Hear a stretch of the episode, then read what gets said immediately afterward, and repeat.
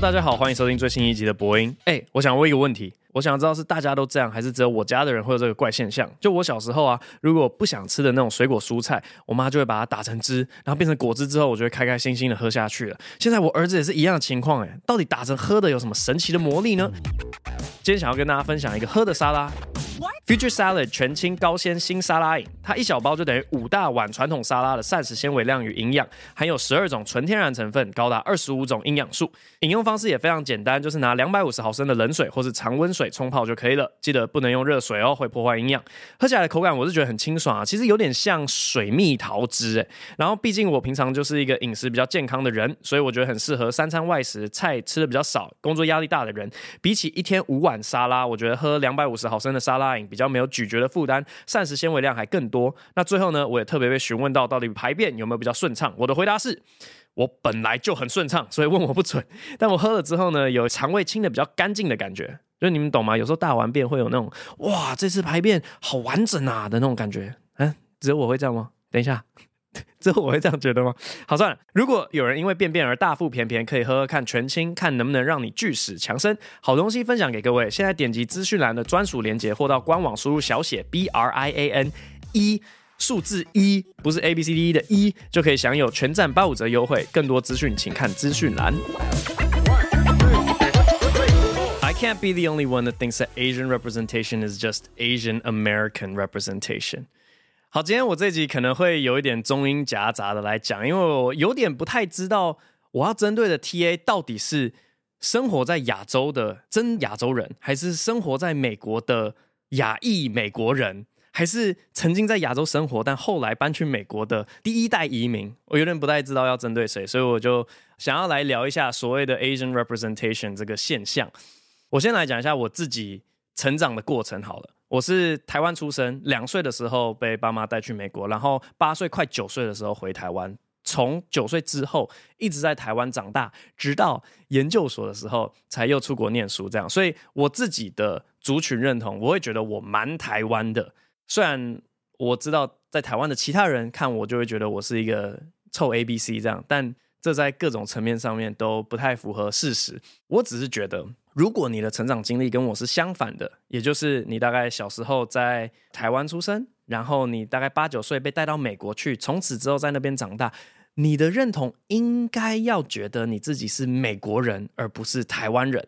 这只是从我自己出发，我会觉得我是台湾人，所以我觉得你应该跟我是相反的。这样，所以每次在看那种所谓 Asian representation 的人物出现在电影里面的时候，我都会有一种发自内心、非常本能的。无法接受这个人代表我，因为他所呈现出来的一切真的都跟我的成长经历不一样。我觉得首先第一个点就是从他们讲中文的口音里面就很难带入，你会一直出戏，因为他们的中文实在是讲得非常不标准。一个中文讲得不标准的人，你就会非常难去投射，并且认同他说：“哦，对，这个是代表我族群的一个人物。”中文不标准这件事情，我觉得近年来已经有改善了，但是。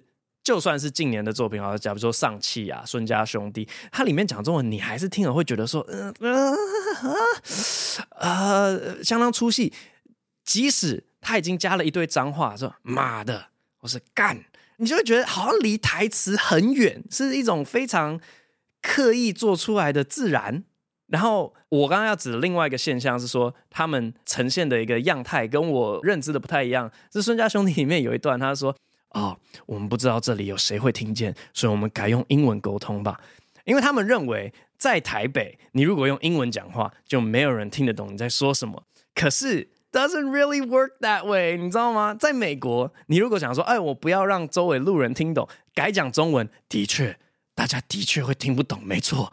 可是你在台湾，你说，哎，我怕大家听听得懂，我们改讲英文。You have people like me eavesdropping on your ass，就这根本不是每个人都听得懂，还是听得懂你在讲什么？我就会觉得，哎啊，哎，这个剧情真的代表我们长大的那个样子吗？好，所以我这次去美国的时候，我也有一直去问那边的华人说，哎，你怎么看这些现象？剧本里面你真的有共鸣吗？就好比说孙家兄弟里面，对不起，他的确拍得很好，但是呢，就只是因为刚好。最近的作品就这个嘛，所以我们就拿它来当例子。好，里面其中有一段在讲到吉拿棒这件事情。好，那里面有个角色呢，他就说什么哦，因为 因为我是台湾人，我不知道吉拿棒是什么，我好想吃吃看。然后还要跟他解释说，哦，它就有点像油条什么的。好，这时候就出现了两种声音。第一种声音的人非常义愤填膺，他们就说，台湾人最好是不知道吉拿棒是什么东西啦。哎，奇怪，我就台湾长大，我也知道吉拿棒是什么。可是另外一种人的声音就是说，你要想象一下，这个主角长大的年代。他如果跟，假如说跟我一样差不多三十几岁，你从九零年代在台湾长大到现在，你会发现，好啦，的确，吉拿棒在我们的生活里面好像只存在于微秀影城，对吧？然后一直到了近几年，你才发现，哎，慢慢的越来越多的吉拿棒店开张，然后它变成了一个不只是可以在电影院吃到的食物。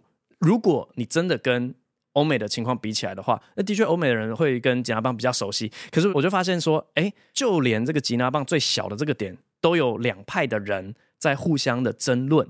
好，或许 Asian representation，他们的确可以 represent 某一种类别的人，然后这种类别的人其实就是亚裔美国人。我觉得名称应该要更正确，就是那是 Asian American representation，因为在美国长大的。亚裔人士，他看了之后，就真的会觉得，哦，对，我很有共鸣，我能够投射。在聊这个现象之前，可能要先从另外一个现象来谈起。这个是大概一月左右，Cat Williams 上了一个 podcast，然后开始讲一些跟 Kevin Hart 有关的八卦这件事情。这个牵扯到好莱坞一直存在的一个阴谋论，叫做裙子理论。啊，如果你不想要听我讲，你想要听更完整的历史脉络的话，非常推荐可以去好机车的频道看一下，他有做相关的一支影片。但我非常简略的来讲一下裙子理论，就是说在非裔男性演员里面，他们的生涯当中总会遇到一个时刻是被迫穿上裙子的，然后通常他在愿意穿上裙子之后，他在好莱坞的生涯就会飞黄腾达，接到非常非常多的电影影集邀约，这样子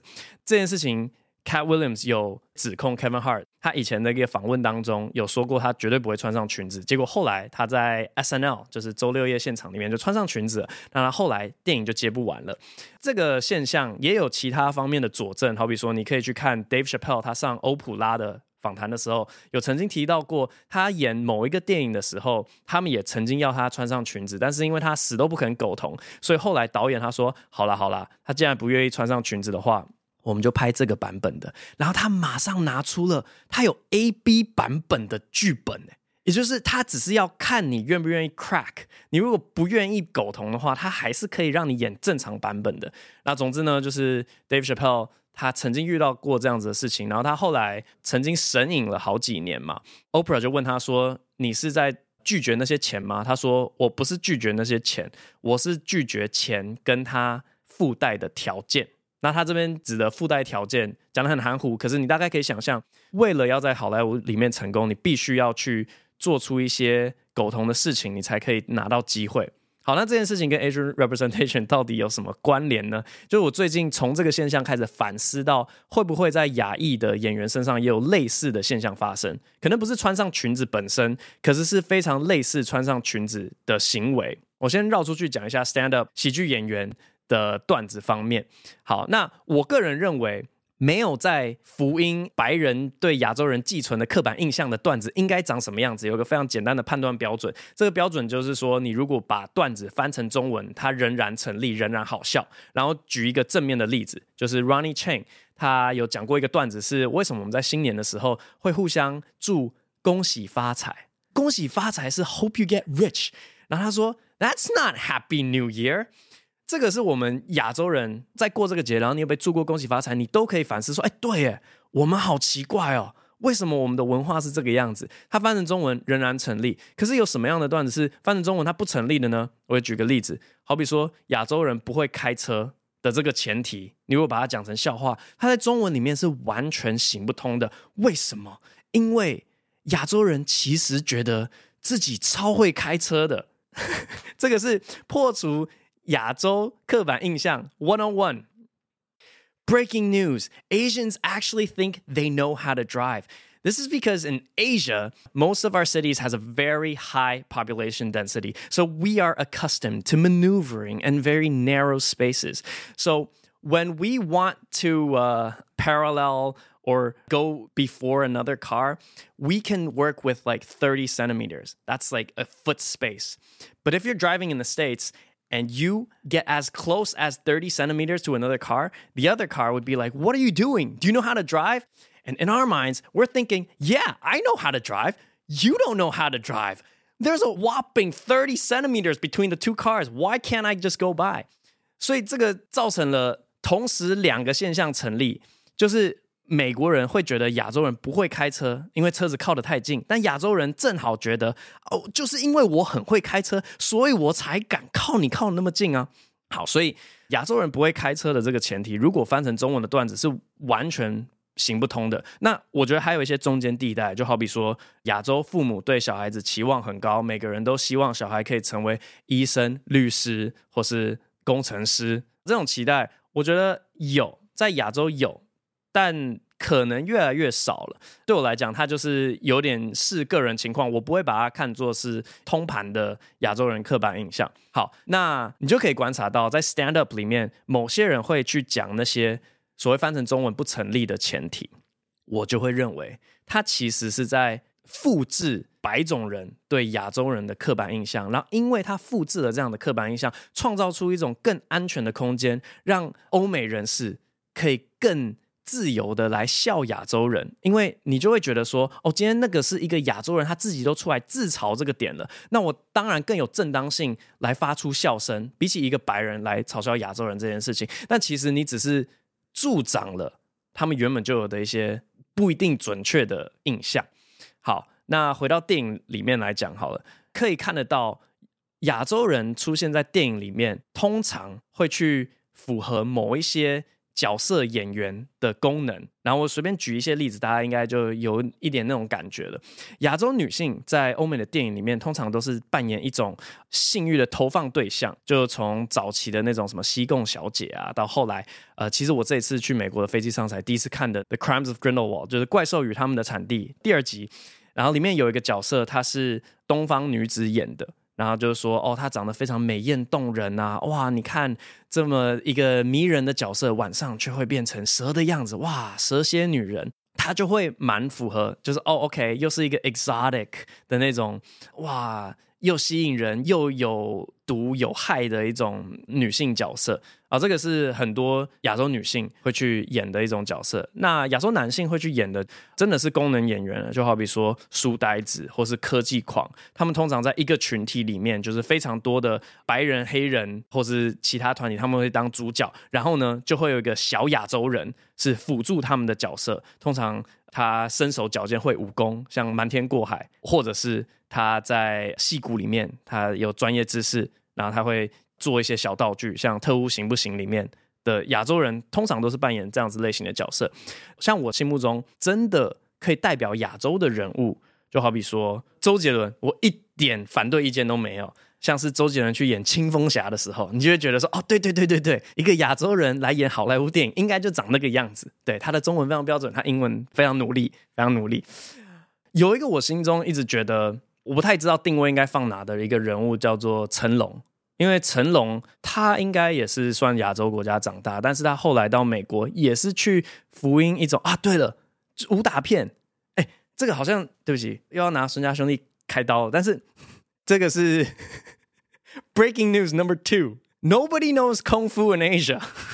我真的生怕说他们看了这么多的港片啊，或是孙家兄弟，他明明应该是台湾的一个片，但是我觉得拍的非常香港，然后又是武打剧码非常多的一个东西，他们真的会觉得亚洲人是不是每个人都有学过功夫，每个人都会武打？没有。我们在酒吧里面也不打架的。好，所以今天主要讲这个主题，其实就是有一个生怕是说，原本应该要 Asian representation 的东西，变成了 Asian misrepresentation。好，就是这种不管是什么样的弱势族群的代表，好比说。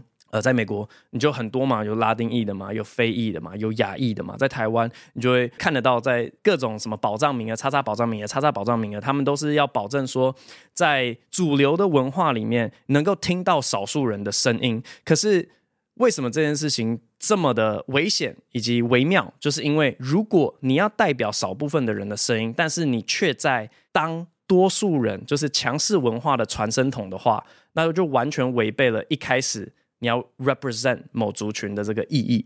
好，所以今天才会想要分享这个。那实际上要怎么解决呢？我也不太知道。好，就是你们的想法是什么呢？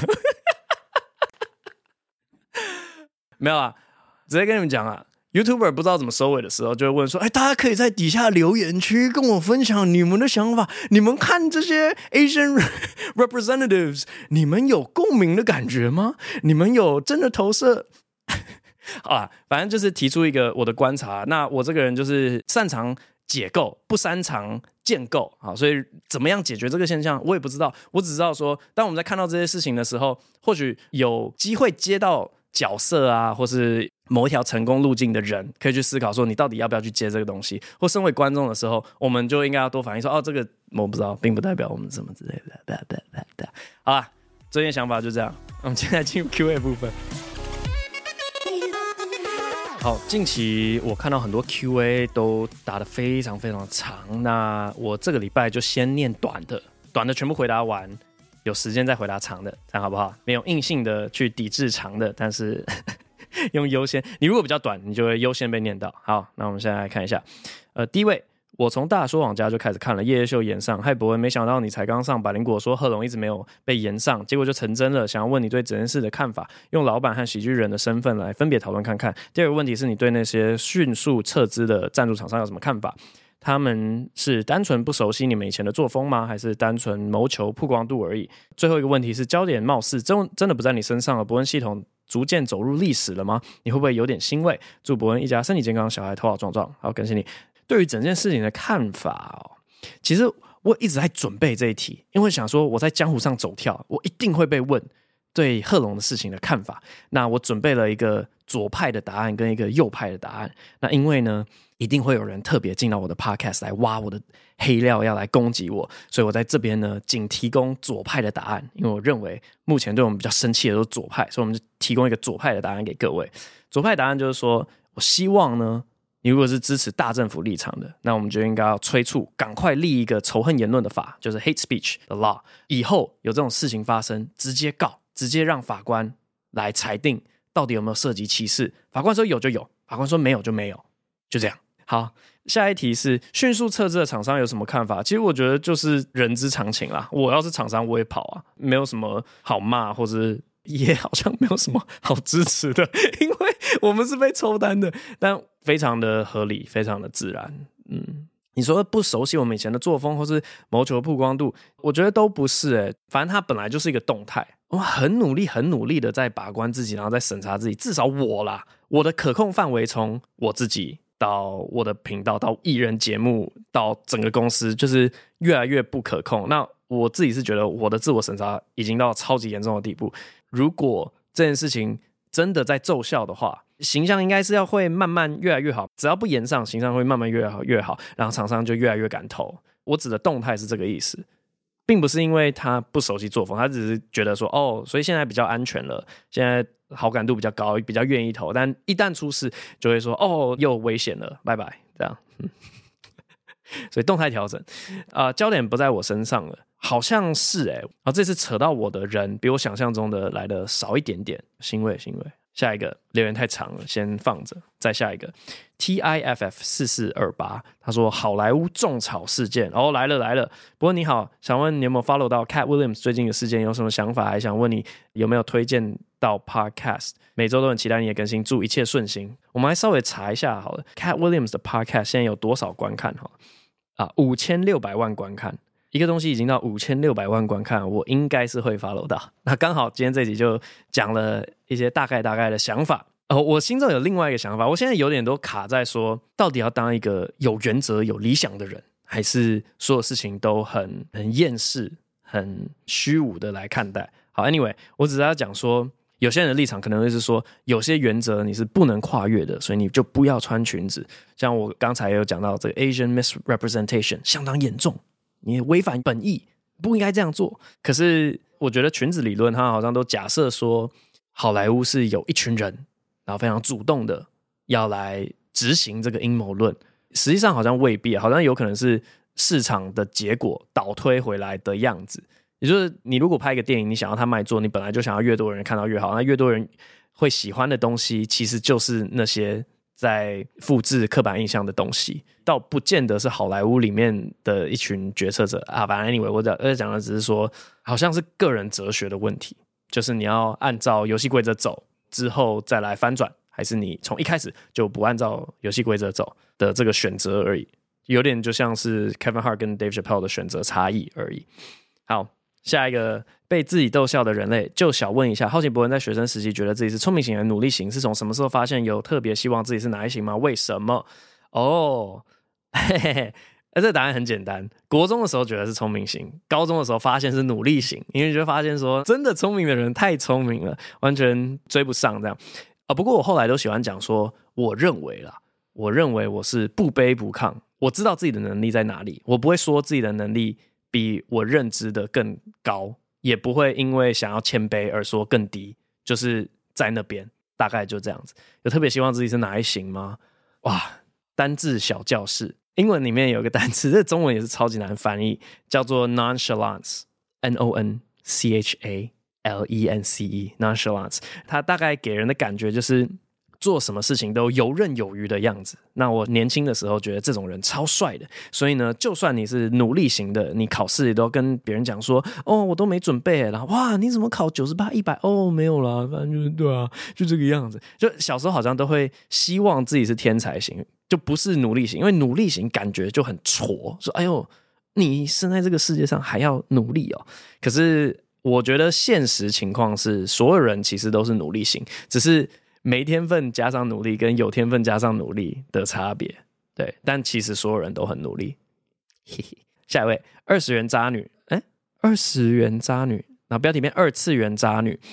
博弈你好，我是第一次留言的小菜鸡，从第一集在选节目名就开始，每个专场都去看，从影山爆豪都是我的爱，挂号海贼王没看，但讲到火影的鹿丸就马上暂停来留言了。我童年的二次元丈夫就献给鹿丸了，很喜欢那种看似轻松，实际上很努力，并且哎，我有这怎么会这么的不谋而合呢？并且很会幽默，而且会照顾人的角色。以下是其他我喜欢的角色来比对看看：五指转身的 Rudy，巨人的让。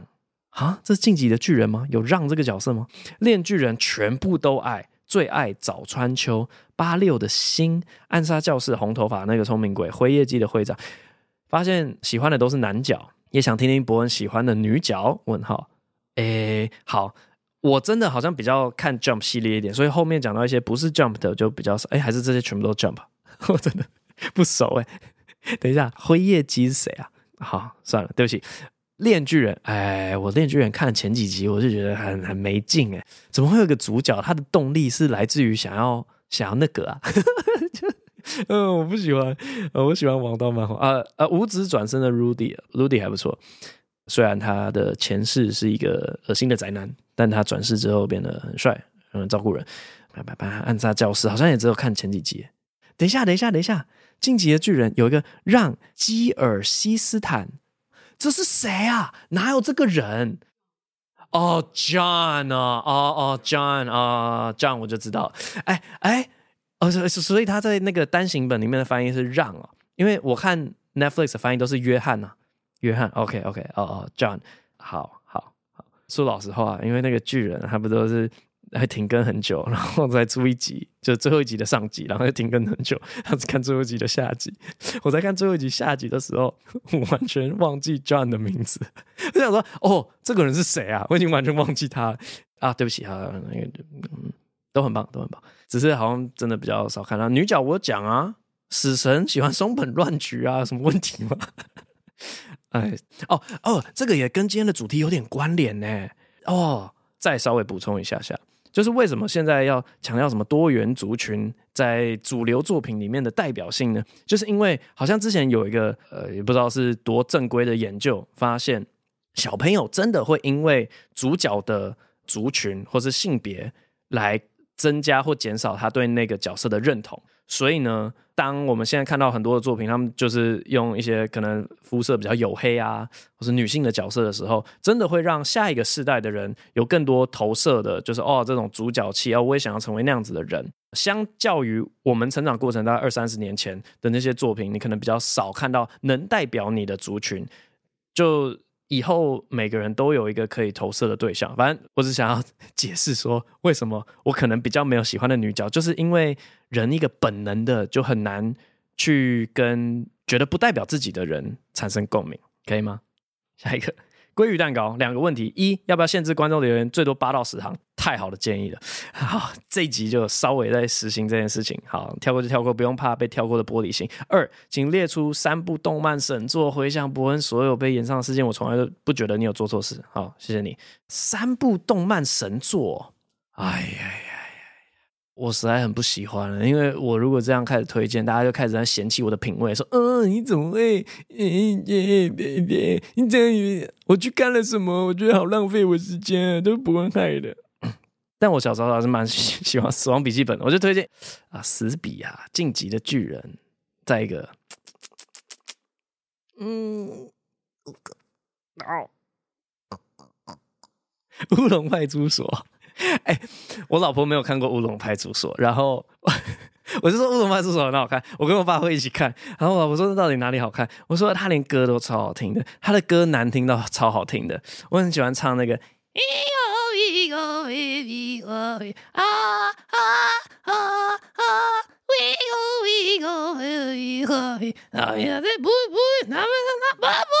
因为我不会唱，所以他给我的感觉大概是这个样子啊、哦，非常推荐《乌龙派出所》的片头曲。啊，算了，下一位，Shin Itsuki，实力至上主义的教室。博文有看过《实教》吗？里面的男主角我觉得跟博文有些地方蛮像的，没看过，我觉得可以看看。好，感谢你，没看过。下一位。Y 一一二三四五九，嗨，博文，请问博文有看过《链锯人》吗？哇，这全部都动漫，我太好太好，很好回答。感觉你会喜欢早川秋，哇哇塞！今天的所有留言啊，一环接着一环，每个人都上下交扣，实在是太神奇了。早川球，好，你可以去找二十元渣女，你们两个可以互动一下。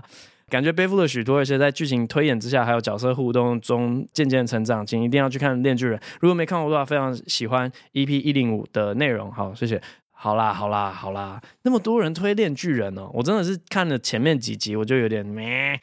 可是我在录第一百零五集的时候，跟办公室的人讨论说，哎，大家都最喜欢什么角色？然后就讨论到《链锯人》，我说啊，我不喜欢《链锯人》，遭受到同事的白眼，说怎么会？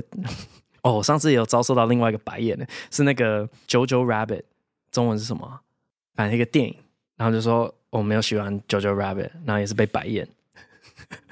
没品味，不懂得欣赏恋剧人，不懂得欣赏 JoJo Rabbit。哦，对，说到 JoJo，我也不太喜欢另外一个 JoJo。哦，完蛋完蛋，然后就冲出来 JoJo 狂粉说：“嗯，怎么可以不喜欢 JoJo？你要从那个什么黄金之风开始看啊！”我不知道啦，好啦好啦，就是就是，每个人都有不同喜欢的东西嘛，我就没品味嘛。好，下一位 C C C C 五一零，我想知道 Podcast 留言要怎么改昵称。先回答这一题好了，你要用电脑登入 iTunes，然后你从你的账号里面检视我的账号，到了设定、编辑昵称、提交啊，希望你可以早日脱离 C C C C 五一零这个烂昵称。好，OK，好，嗨嗨，博恩，不知道博恩记不记得在某一集有念到一个在在不分的晕船仔，这不是重点。最近不知道为什么身边人一堆人都在谈恋爱，干听那些恋爱故事，最常听到就是啊，就聊一聊就在一起了。真心不懂什么叫聊一聊，是需要每件事情都跟对方说吗？可是这样很烦啊。但如果没有很密集的聊天，就很分散那种聊天，真的聊得出感情吗？By the way，我觉得网恋的感情都不知道哪里来的，很困扰诶。而且如果别人用网络跟我聊天，我真的完全不知道要怎么接话。所以想问问看，感觉很会谈恋爱的博恩，超想听听博恩的爱情故事啊！这个这个人会被天蚕骂爆。前几集的来宾天蚕呢，他觉得我一看就是没有谈过恋爱的一个人哦。然后你刚刚讲那些现象，我的感觉跟你完全相反。什么用网络聊天完全不知道怎么接话，我跟你完全相反。我是现实世界完全不知道怎么接话。如果用网络聊天的话。自在很多哎、这真的是宅男的一个样态，应该有蛮多人跟我蛮像，就是只有网络聊天 OK，然后分散的聊天聊得出感情吗？嗯，不知道，不知道，不予置评。可是，在前面一个问题是说聊一聊就在一起啦，拜托，那个聊一聊是委婉用语啦，对啊，他们他们做的事情不止聊天啦，不要傻傻的。好，纯聊天，下一位 Y Y T R D S E O P。我是花了一阵子追完你的 podcast 才来留言的，一边上班一边听，真的超好笑。挂号不是白噪音的那种，是认真在听，每次都听到自己在公司笑出来，蛮享受在公司上班的时间听。喂，你老板知道吗？喂，后面嗨，老板你好。呃，不管是有来宾或是你自己在说，对我来讲，你的 podcast 就是实际上意义的某种蘑菇。回到标题，伯恩觉得五星好评有时蛮假的吗？我是一个偶尔会点熊猫吃东西的人，但如果点到的东西超难吃，我会直接给他五星，然后什么都不写挂号。我就是想要大家都知道多难吃的那种人。哦，原来是这种出发点，真的好吃我才会花时间来评论。伯恩点餐时会看星星评价吗？花了好多集听伯恩，都有听到说桌游，不知道伯恩玩过什么印象深刻的桌游？挂号我自己印象深刻的就殖民火星，跟朋友玩过几次，最长玩到将近十五个小时。最近跟我弟看完线上版的《破破烂者》，真的，然后他有一个引号，超好笑。你在讽刺我是不是啊？尤其特别收录的那个喝，然后引号酒的那一段，最后回应《计程车世界》那句，我跟我弟都笑烂。呃，最后祝博恩每一场专场都大卖，一家老小平安健康。不知道博恩有没有看过《爱死机器人》？超推，尤其是酸奶统治全世界那集，让我印象超深刻。好，大家都知道五星评价不准啊。不就是打卡送小菜吗？哎，好像前阵子有听到分析那个五星评价的东西，我应该是网络上的某篇文章。但总之呢，大家都是为了得到好处去留言的比较多。好比说，只有五星的留言我才会念嘛，所以大家为了要让我念出来，就会很违背自己的良心去给五颗星。所以那个评价真的是啊，很多评价超高的都还是会踩雷，还是会看，但还是会踩雷啊，没办法，没有别的机制，所以大概这样。好，最后一位哦，这个昵称怎么念？J E J J C J S N W N K C K，美洲山芋好可爱，想看你学 American Woodcock 跳舞，同时为什么你一直在有莫名的空格啊？等一下，我念这个并不是因为我有什么 dyslexia 还是什么的，只是它它有一些莫名的空格让我念起来超不顺的。想看你学 American Woodcock 跳舞，同时学它的叫声，伯恩早。餐都吃什么啊？如果生日礼物收到皮夹会开心吗？我真的是按照他的断点在念哦。你比较偏好长夹还是短夹啊？我困扰。哎，PTT 是不是有一个人打字风格就这样啊？你怎么跑来我这边了？天啊，有够痛苦的！不要这样子好不好？不要乱空格。博恩早餐都吃什么？通常不吃早餐。如果生日礼物收到皮夹会开心吗？诶、哇，嗯，我觉得都很冒险。我觉得送别人礼物，你送一些那种会亮出来，或甚至穿在身上的东西，都很冒险。因为大家其实在挑这种类型的东西，都是想要表达自己，你知道吗？有些衣服就是要表达自己的个性，或者他用的长角，我要我要支持某一个厂牌，或是概念，或是就是对，你懂我意思。所以我就觉得送。皮夹有点冒险，对，他不用的几率蛮高的。比较喜欢长夹还是短夹？我现在好像还是短夹居多。嗯，那我们一起来学一下 American Woodcock。哎、欸，他他离我的想象有点远。我原本以为是 Looney Tunes 那个遇到狼会那样咪咪那个，但是好，所以 American Woodcock 的叫声听起来有点像这样。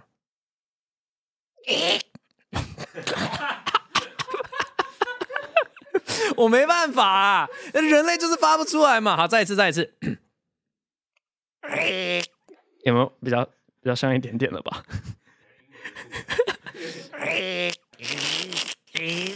好，那这集播音就录到这边，VS 中间没有点，我们下一集再见，拜拜。